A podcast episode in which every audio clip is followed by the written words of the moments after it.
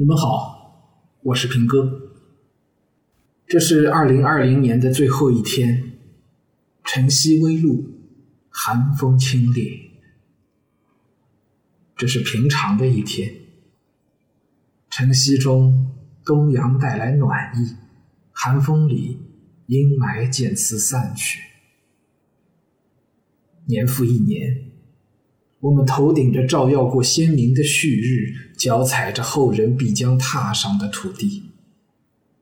过去的光阴在此刻走到尽头，我们迎来新的一年。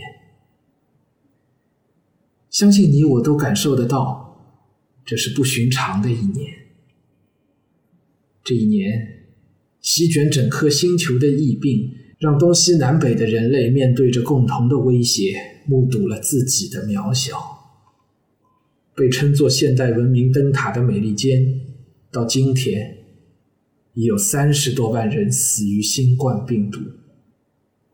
这个数字已经超过了第二次世界大战中美军阵亡的总数，是十年越南战争阵亡数的五倍，是朝鲜战争的八点七倍。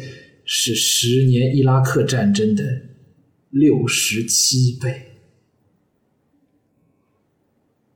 这一年，中国以一种预料之外又情理之中的方式走到了世界舞台的中央。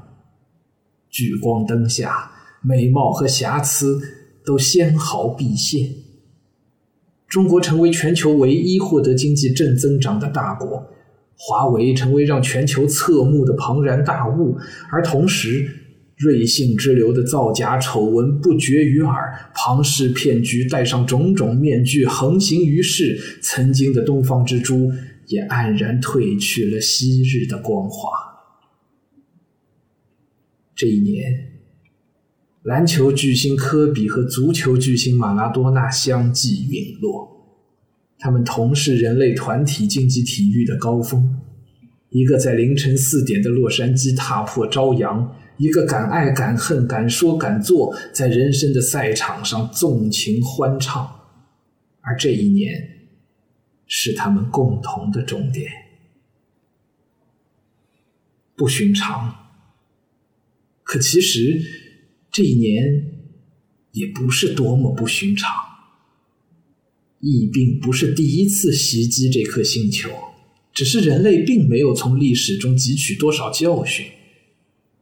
如果我们在面对危机时可以少一些相互指责，少一些推卸责任，少一些固步自封，少一些自以为是，少一些自欺欺人，少一些贪婪和自利，我们本可以不必承担这样的代价。这些不是什么高不可攀的精神品格，他们再寻常不过，只是我们没有做到。大国博弈也不是第一次出现在这颗星球上，只是人类并没有从历史中获得多少智慧。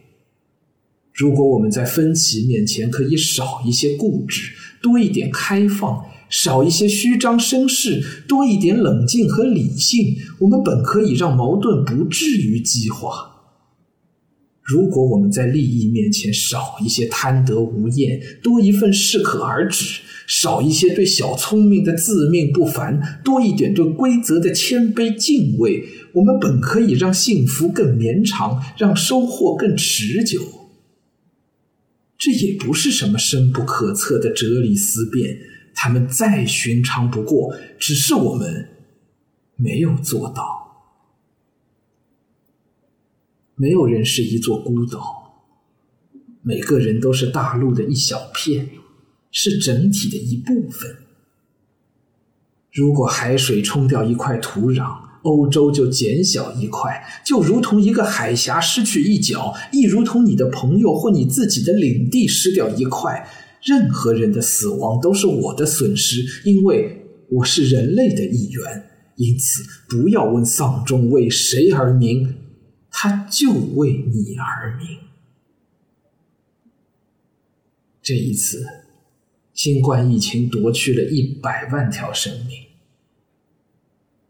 但是你我应该记住，不是发生了一次死去一百万人这件事儿，而是一个人死去这件事儿发生了一百万次。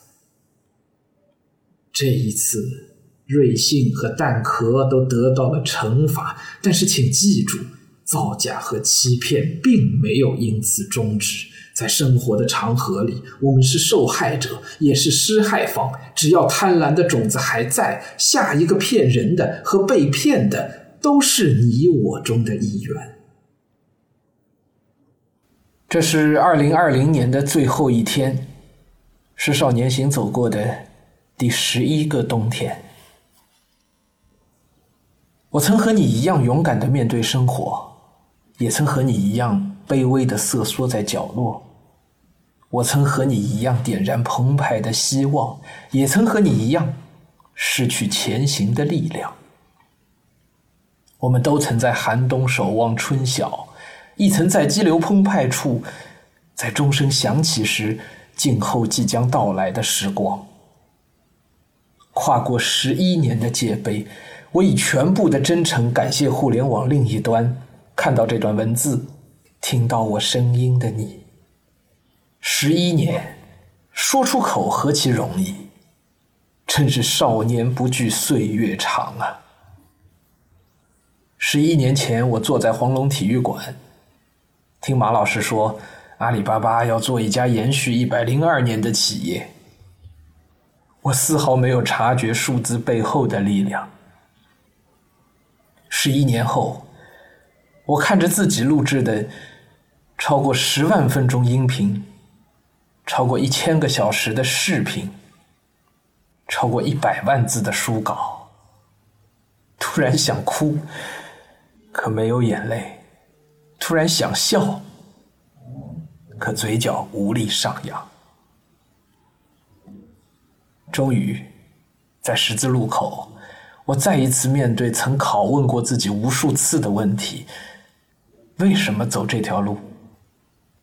诚实的给自己一个交代，才能走好下一个十年。不怕你们笑话，我曾经无比真诚的想要改变世界。十一年了，世界已经翻天覆地的改变了。也许有我微不足道的一份热血吧，可我也终于长大，终于知道世界并不会，也不该。因我而改变。